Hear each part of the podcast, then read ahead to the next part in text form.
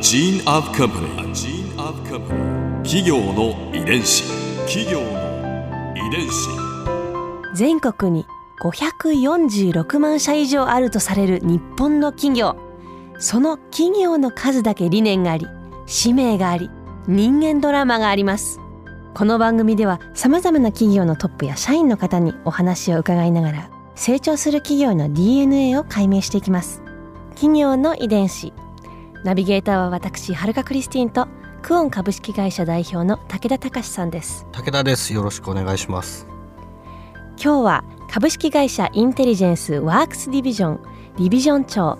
執行役員上田達也さんをお迎えしています。よろしくお願いします。よろしくお願いいたします。よろしくお願いしお願いますします。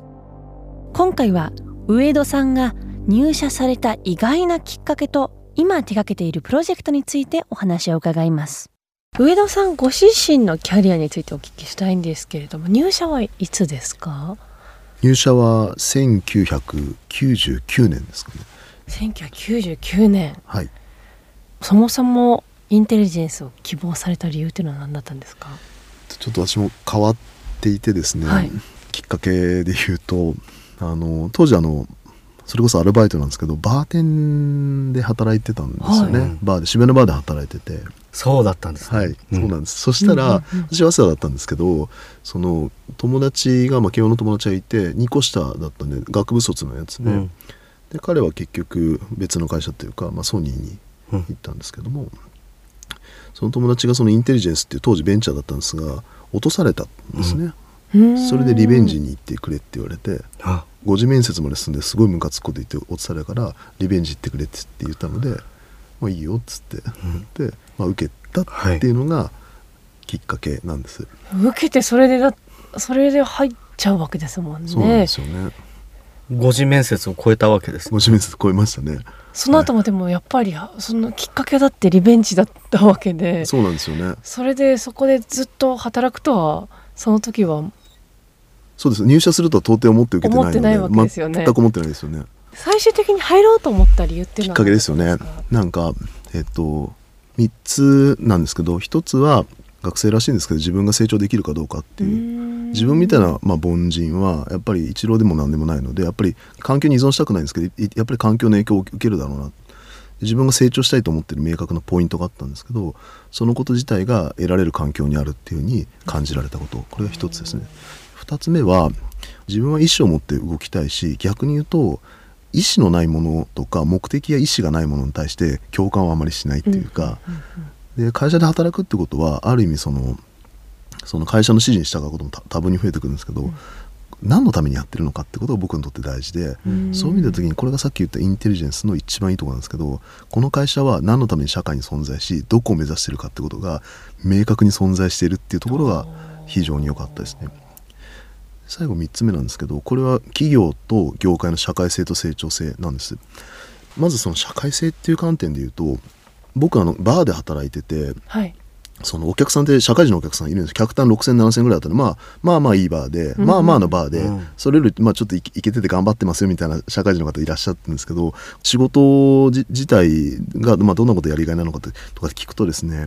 仕事面白いかどうかって言われてもそれ別にやらないと生きていけないじゃないっていう何のために働いてるのかって言ったらそんな家庭持ってね学士ローンって住住宅ローンがあればそんなもん別に働くしかないわけで、うんっていうことをお話しされる方結構いらっしゃるんですうよね。ん。僕結構その時ぜ絶望的で学校の授業に1限から5限出るのもきついのに寝てる時間よりも長い時間働いててそれを40年間働くのが仕方なくやってんだって。それ日本の社会ってそういうことなのっていう。その時思ったのがその結局その人生と働くことってバラバラではなくて人生の中の大きな働くことは一部でありそれが不日本の中で不幸せだと思っててしょうがなくやってる人はこんなにいてそのこと自体がハッピーに変わるとしたら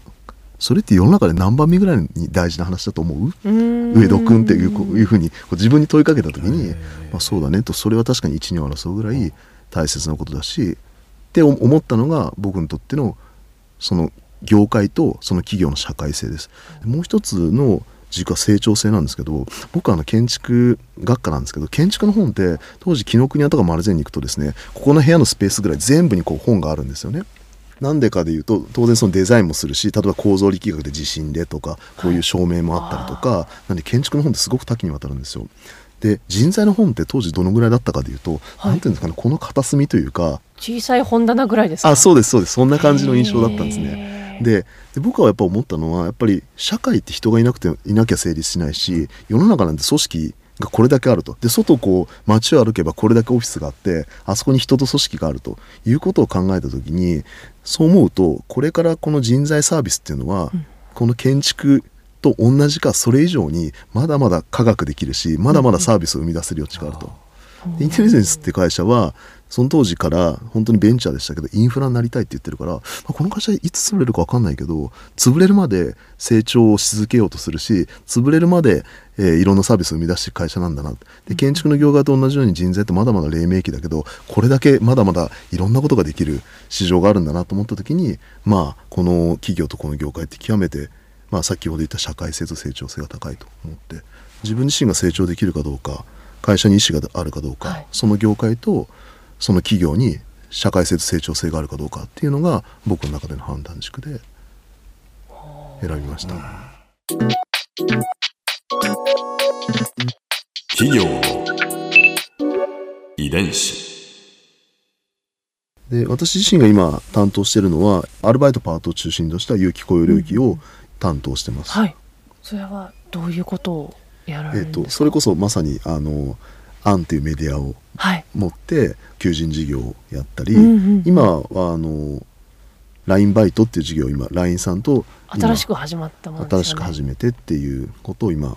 やっていたり、こういうサービス例えば LINE バイトとかはい、どうなんですか？やっぱり今の時代にうん。必要になってきているものなんですか、うん、そうですね。あのー見ているもの自体がこれまでで言うと例えば紙でその有題誌って言われてるような本がキオスクやコンビニで売られてるっていう時代からさらにこうフリーペーパーになったりとか、うん。で今で言うとインターネットでススマートフォンになってっていう状態で、はい。やっぱり人が使うもの自体がすごく変わってきていて、まさにそれがインターネットやもうスマートフォンにだいぶ集約されてきてるっていう状態なんですね。でそうなった時にその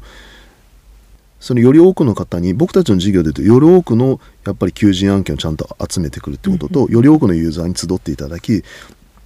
この2つがあってさらにそれを、えーと適正にこうマッチングしていくっていうか、これがまあ僕らのなりわいの中核になるんですけど、そのより多くのユーザーに集まっていただくっていうことを考えた時に先ほど言ったような例えば LINE さんみたいにそもそも毎日アクセスしているようなツールうん。と、まあ、オープンイノベーションじゃないですけど、僕らの持っている、えー法人のお客様の案件を集めるノウハウやマッチングのノウハウと LINE さんが持っているようなユーザーをたくさん持っているような強みみたいなものをこううまく重ね合わせると自分たちが作りたい世界観でもっとできるよねとかとか。なるほどなるほど、特にまた LINE とか、まあ、学生さんとか若い人がたくさん使っている印象がありますよね。うん、その通りですね。だからすごくすごく親和性が高いっていうか、うん、と思います。ここで春風ビューポイント。今回上戸さんのお話の中で私が印象に残ったのは落ちた友人のリベンジで受けた企業が入社のきっかけだったことです。いやまさかそんなことがあるとは本当に驚きました。本当にどこに出会いやきっかけがあるのかわからないもんなんだなって。だからこそその固定観念にとらわれずちょっとしたことでも一歩踏み込むことで、えー見えてくるもの可能性が現れてくるのかなと感じました。企業の遺伝子。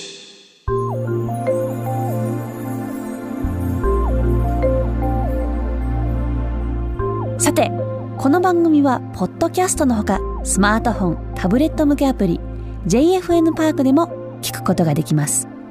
お使いのアプリストアからダウンロードして企業の遺伝子のページにアクセスしてみてください。それでは来週もお会いしましょう。企業の遺伝子。ナビゲーターは私はるかクリスティンとクオン株式会社代表の